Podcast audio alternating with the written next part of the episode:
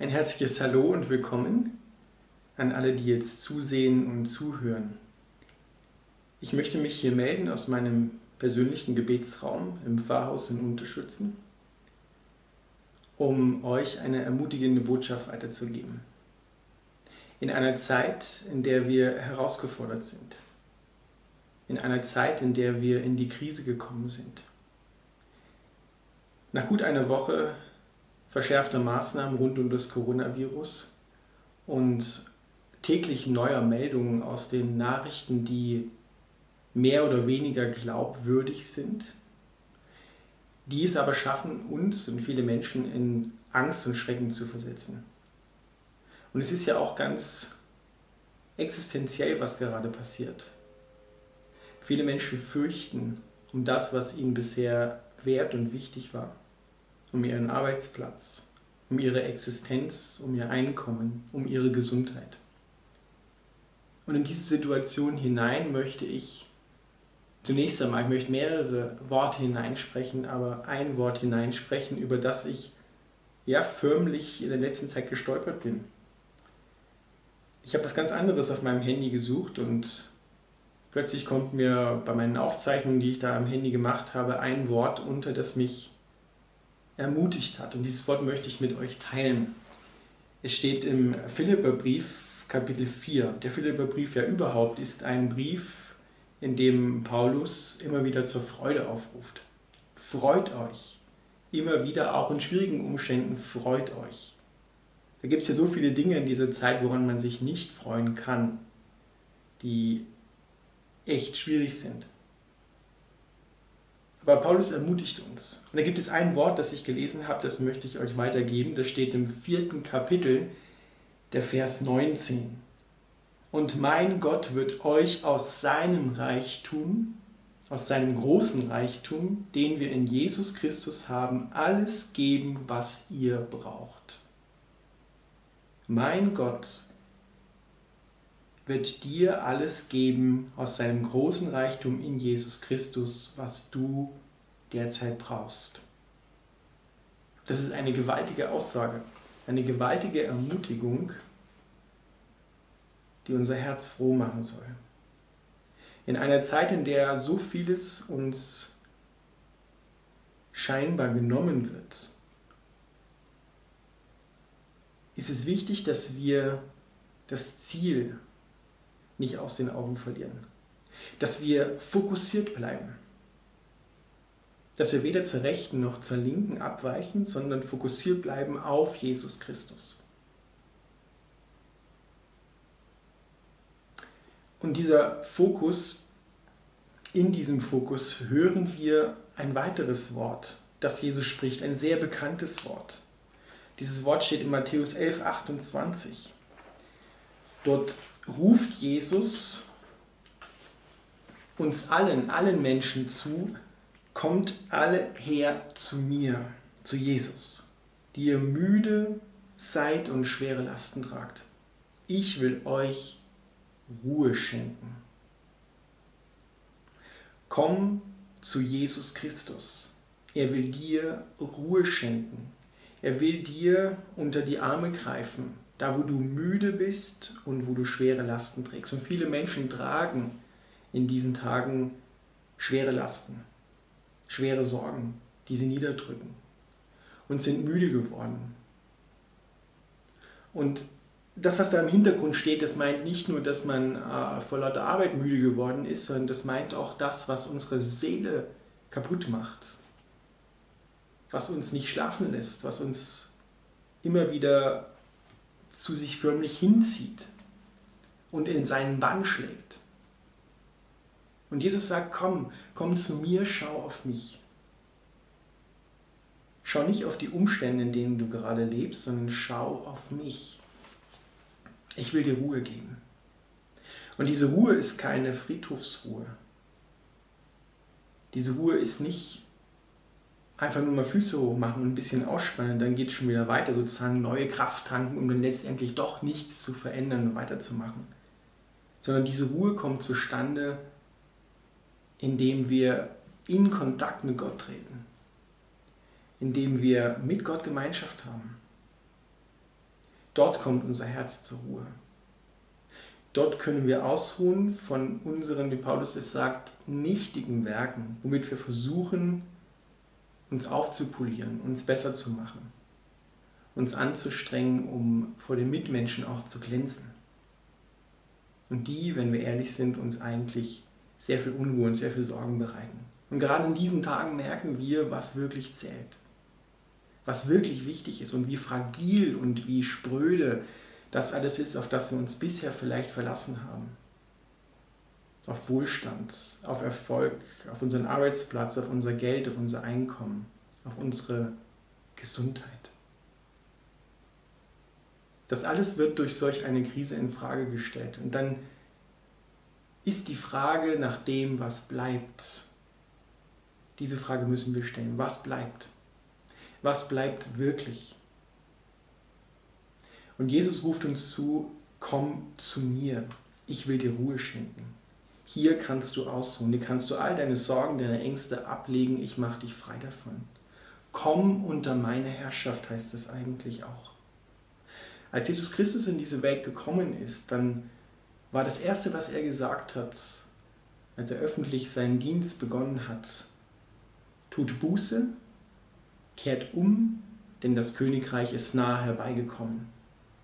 Und dieses Wort tut Buße, kehrt um, das meint nicht nur, dass wir unsere Schuld bekennen, sondern das meint eine komplette neue Ansicht der Welt, Gottes, meiner Identität und der Mitmenschen. Eine komplett neue Welt sich. Denkt um, es ist alles anders geworden, seitdem Jesus Christus in die Welt gekommen ist. Dieses Umdenken, dieses Buße tun im griechischen Metanoia meint eine Gedankenveränderung. Wir müssen die Dinge anders sehen. Es ist ein göttliches Muss. Gedanken müssen erneuert werden. Und diese Erneuerung geschieht, indem wir gerade jetzt in dieser Zeit wieder verstärkt in Kontakt mit Gott treten, indem wir beten, indem wir sein Angesicht suchen indem wir unser Herz bei ihm ausschütten dürfen. Du darfst zu Gott kommen, so wie du bist. Mit all dem, was dich beschäftigt, mit all dem, was dir auf dem Herzen liegt. Du darfst ihm alles sagen. Er hört nicht nur zu, sondern er kennt auch die Lösung. Er kennt auch die Erlösung aus dieser Zeit. Diese Krise rund um das Coronavirus merken wir, die rüttelt an dem, wo wir bisher geglaubt haben, dass es ein sicheres Fundament ist. Diese Krise rüttelt uns auf und das soll sie auch. Sie soll uns wach machen. Wach machen, dass wir eingefahrene Einstellungen, eingefahrene Ansichten neu überdenken, revidieren, umkehren zu Gott und von ihm Neues empfangen. In der Offenbarung steht, dass wir aufwachen sollen. Dass wir aufwachen sollen vom Schlaf, vom Schlaf, der zum Tod führt. Dass wir neu anfangen zu lieben neu anfangen zu leben. Und dieses neue Leben, das kommt nur dazu durchstande, indem wir zu Jesus Christus kommen. Indem wir ihm die Möglichkeit geben, uns sein Leben zu schenken. Und das bedeutet, dass das Alte sterben muss. Der alte Mensch mit seinen alten Ansichten, Gedanken, Einstellungen, die oft Angst machen die anderen Angst mache, die aufgebaut sind auf Lügengebäuden, der muss und die müssen sterben am Kreuz von Jesus.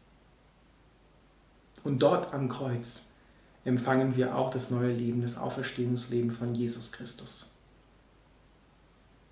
Das meinen die Worte, wenn man sie weiterliest in Matthäus 11, 28, der Vers 29. Dann nehmt auf euch mein Joch Ich will euch lehren, denn ich bin demütig und freundlich und eure Seele wird bei mir zur Ruhe kommen, denn mein Joch passt euch genau und die Last, die ich euch auflege, ist leicht. Komm unter die Herrschaft von Jesus Christus. Komm in sein Königreich. Wie kommen wir dort hinein? Indem wir neu geboren werden. Jeder, der hinein will in das Königreich Gottes, der muss von neuem geboren werden, sonst kann er, sagt Jesus im Johannesevangelium, König, das Königreich und Gott nicht sehen. Und diese Neugeburt ist etwas ganz Fantastisches. Diese Neugeburt versetzt dich in die Situation hinein, dass du alles das geschenkt bekommst, was Jesus ist und was er hat. Du bekommst durch ihn Zugang zu den himmlischen Ressourcen. Du bekommst Zugang zu Gott, dem Vater. Du bekommst ewiges Leben, das stärker ist als der Tod. Und Jesus macht dich frei von der Angst vor dem Tod. Und diese Angst ist gerade in diesen Tagen wieder sehr präsent.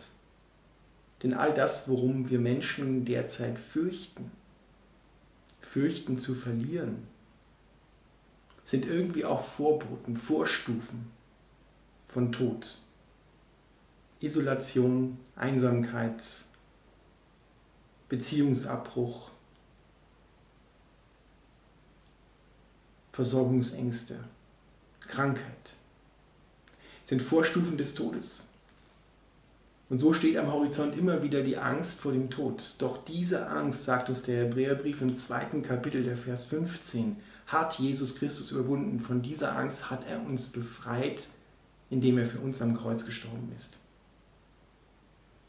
Er hat uns, er hat dich befreit von der Angst vor dem Tod. Und das, ihr Lieben, müssen wir neu verstehen, das müssen wir begreifen. Ergreifen. Dass wir befreit sind von der Angst vor dem Tod. Und wir müssen das neue Leben in Jesus Christus ergreifen.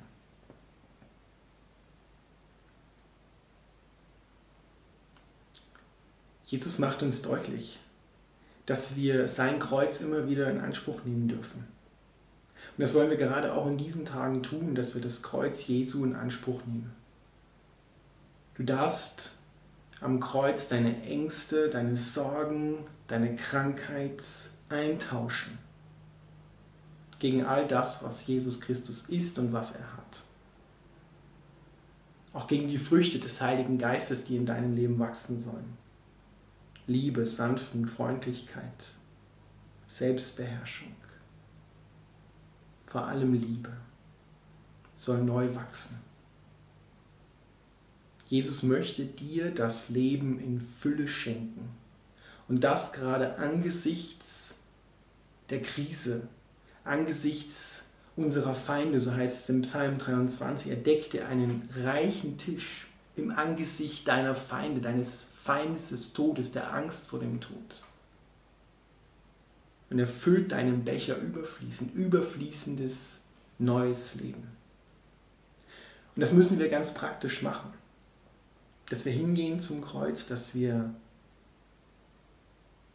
Jesus unser Herz ausschütten, dass wir all das hingeben, ans Kreuz annageln, in den Tod hineingeben und dann aber auch auf der Auferstehungsseite des Kreuzes, Kreuz hat zwei Seiten, eine Todesseite, eine Auferstehungsseite. Auf die Todesseite bringen wir das, was wir abladen, auf die Auferstehungsseite das, was wir empfangen dürfen, neu empfangen dürfen.